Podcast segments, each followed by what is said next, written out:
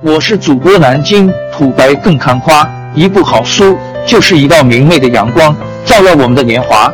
当字符串串流淌，萦绕在我们的耳旁，让我们回味无穷。天津上元书院又和你们见面了，欢迎您的收听。富裕的中国和空荡的工厂，作者一颗青木。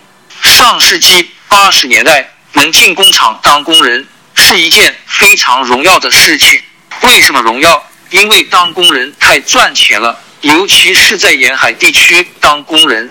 一九九零年，深圳工厂的工人月工资少的有四五百元，多的甚至可以达到八百至一千元。深圳凯达厂的女工加班多的甚至可以拿到一千七百元。而那一年，北京市的人均月工资是两百。二十一点零八元，在很多县城和乡镇，很多人一个月能领取的薪水才几十块钱。这时候，哪怕你没有任何学历，只要你敢离开家乡到深圳工厂里打工，一个月就能拿到手四五百元，甚至一千多元的工资。你对这样的工厂有什么感觉？当然是极其强大的幸福感和归属感了。你恨不能在这样的工厂里待一辈子，万一厂子不在了，你的幸福生活也就随之没了。那个时候，台湾的工人工资破万元人民币，美国的工人工资破二点五万，资本家觉得到大陆开个厂，用四五百元就能招到一名合格的工人，真的是上天的恩赐。但是对大陆的农民工来说，能找到一份四五百元的工作，同样也是上天的恩赐，因为在其他地方，他们根本找不到如此高薪的工作。人的幸福感是比出来的，我只要比周围其他人的收入高，我就很幸福。在深圳工厂打工一年，回老家就可以盖新房、买彩电。在同村人羡慕、嫉妒、恨的眼光中，你的自尊得到了极大的满足。在模范效应的带动下，大量的农民工潮水一样的涌入了深圳。那个时候，工厂招工可严格了，外面一堆工人排着队等着进厂。进个工厂还要长得好看，招工条件比很多国家的招兵还要严格，只要二十五岁以下的。只要长相端正的不能近视，必须有健康证明，不能有乙肝，女不能低于一点五五，男不能低于一点六五。在都没有学历的基础上，应聘人数又过多的情况下，只能凭外貌去刷人了。那时候的工厂里面有好多二十岁左右的漂亮小姑娘当女工，吃苦耐劳，每天工作十二小时，三十天无休。照样一堆人涌进来应聘，招工难不存在的，而且来的工人都非常优质，特别听话，特别好管理。这样的日子至今仍然被很多工厂主所怀念。一，今天的中国工厂很多，工人却不够了，大量的工厂开始抱怨招工难，这样的新闻每年都刷屏。为什么招工难？因为待遇低啊。很多企业招聘时给出了四千至七千元的工资，实际背后有个潜台词，就是计件，不交社保，熟练工每天工作十二个小时不眠不休才能拿到这么多工资，新人根本拿不到这么多，而且就连这样的工作机会也不是月月都有，旺季的时候才有那么多活，淡季的时候。一个月能拿到三千就谢天谢地了。一位年轻的求职者认为工作好找，但好工作难找。什么叫好工作？工作时间从早上十点到晚上十二点，每天加班别太长时间，给自己一点休息时间，这就叫好工作了。这已经远远超出九百九十六的范畴了，而且从事的还都是体力活。这是一家典型的深圳工厂招聘通知，每月二十二天工作，有双休，每天干八小时，这些法律规定的权利我都给你。但你的工资只有两千二百元，想要更高收入也可以加班就行。工作日加班十七点五每小时，周六周日加班二十四每小时，月综合工资四千至六千元。当然，肯定是没社保的。如果还额外给社保，招聘通知里一定会郑重的写上，而且还要黑色加粗，这是行规。我粗粗算了一下，每个月差不多要加班一百个小时，工资才有四千元。如果要六千工资，那要加班两百个小时。很多人不知道加班一百小时和两百小时是什么概念。来，我给你算一算。假设一个月三十天无休的话，加班一百小时代表你每天加班三点三个小时。加上本来的八小时，你要工作十一点三个小时。如果加班两百小时，那代表你每天要加班六点六个小时。加上原来的八小时，你要工作十四点六个小时。当然，周末没有那八小时，可以把数据给拉平一点。但综合起来，想拿到无社保的五千收入。一天工作十二个小时是跑不掉的。这是另外一家深圳工厂开的工资高了不少，但大家的两千二百底薪是不会变的，唯一涨价的就是加班工资。以上这些收入，有活的旺季才能拿到，没活的淡季无法加班，工资自然就下去了。招聘通知上给的工资是理论上的全年最高月薪。而不是一定给你的月薪，这也是行规。与此同时，当一个外卖小哥每个月拿到四千以上是非常轻松的，勤快的人甚至可以拿到八千甚至一万的收入。同样是计件工资，当外卖骑手明显好过去工厂当工人，至少当骑手不存在淡季还是旺季，一年到头都是旺季，这份收入很稳定。因为天天都有人在吃吃吃，说的就是你。因为外卖骑手的崛起，工厂招工明显难了，招不到人了。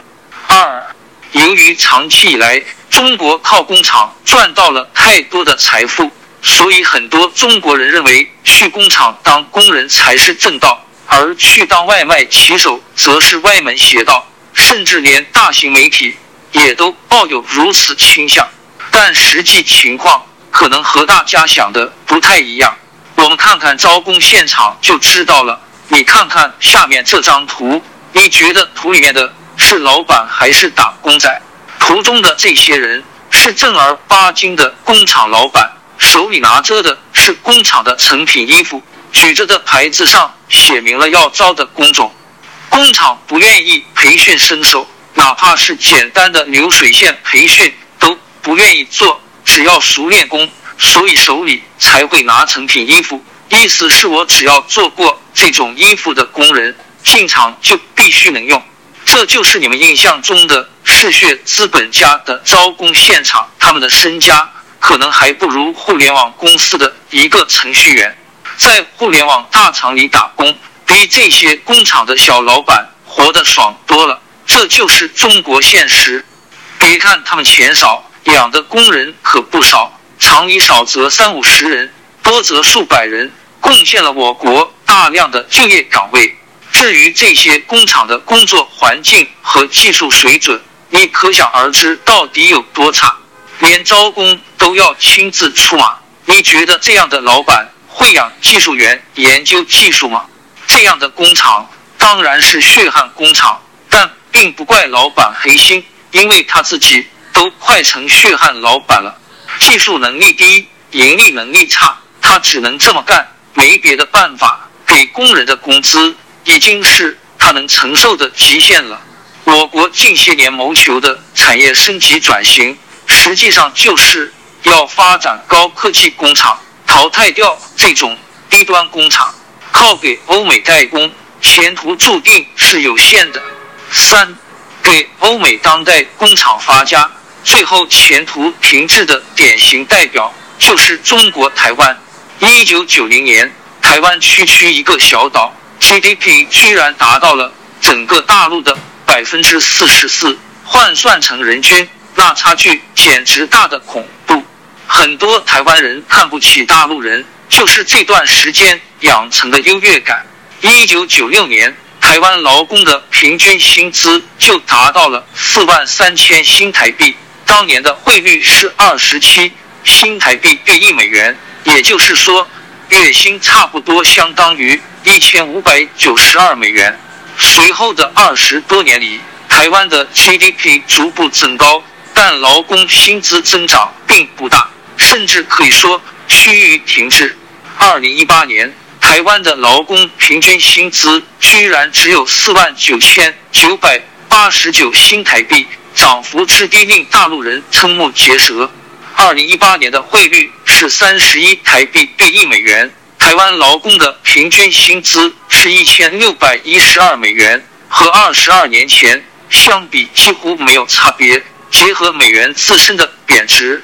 台湾劳工的生活水平可以说是越过越差，一千六百一十二美元，差不多相当于一万一千二百八十四元人民币。中国沿海发达城市已经快要接近这个水平，你可以认为这个水平就是给欧美代工的薪酬天花板，极难被突破。台湾已经用了二十二年来证明这个事情。这是台湾一家便利店的招聘通知，位于最繁华的台北，服务员月薪两万八千新台币，约合六千五百人民币；组长三万两千五百新台币，约合七千五百四十九元人民币。而中国内第一家普通的便利店，月薪则是三千五百至六千五百，公司还给缴纳社保。这种薪资级别的便利店招聘通知，大家的小区门口应该都经常见到。可以说，中国台湾和大陆的薪资差距已经没有大家想象的那么夸张了。一九九六年，台湾劳工平均工资破万，北京的平均工资为七百九十八元，全国平均更低。双方的。像的那么夸张了。一九九六年，台湾劳工平均工资破万，北京的平均工资为七百九十八元，全国平均更低，双方的薪酬差距是十至二十倍。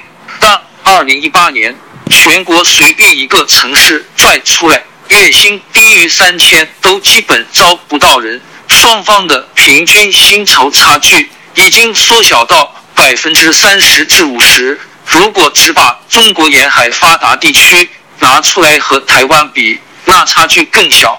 台湾这二十二年来的劳工收入并没有退步，但是大陆人的薪酬涨得太快了，双方的差距已经要被拉平了。现在中国的工厂开出了五六千的工资，依然招不到人，那这些工厂有能力开更高工资吗？不能。盈利能力决定了他的工资上限。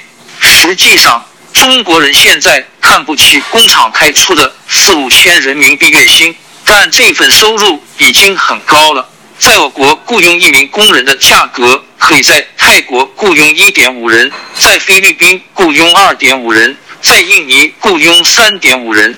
你天天羡慕美国人的时候，可曾想过泰国人其实也很羡慕你？四。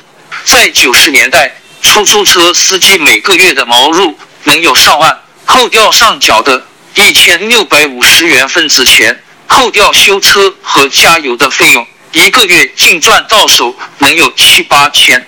在那个年代，你去工厂打工能发财，开出租车更能发财。为什么？因为在那个年代，工厂代表了中国最先进的生产力。你现在眼里所谓的低端工厂、血汗工厂，放到上世纪九十年代，那就是最顶端的高级现代化制造业。在中国最顶级的高科技工厂里上班，工资能不高吗？肯定远远高于其他行业啊！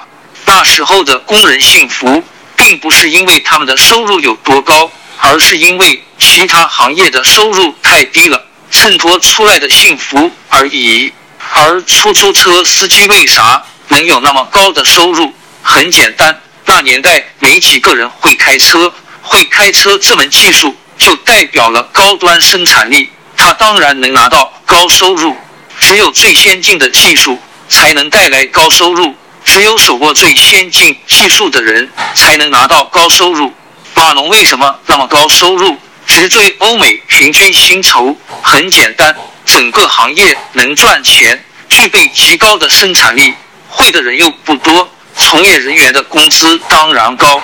如果我们每个工厂都能像下面这个自动化码头一样，只需要配备少量的操作人员，那整体生产力必然大幅提升。生产力上去了，盈利自然就上去了。有了盈利，自然可以发更高的工资。但是普及了机器人，低端岗位不就没人了吗？连工作都没了，哪里还有工资？那种在流水线上像个机器人一样不断拧螺丝的低端岗位确实是没了。但是你想过没有，生产机器人的工厂却需要大量研发人员岗位了。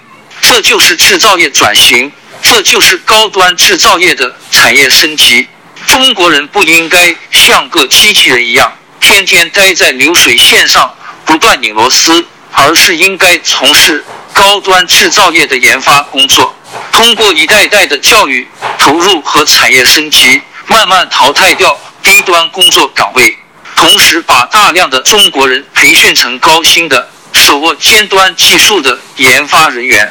很多新闻吐槽中国工人的工资高，说中国民众日益增长的工资水平正在削弱。中国经济的竞争力，这一点我非常不同意。在我看来，正是中国经济日益增长的竞争力，才抬高了中国民众的工资水平。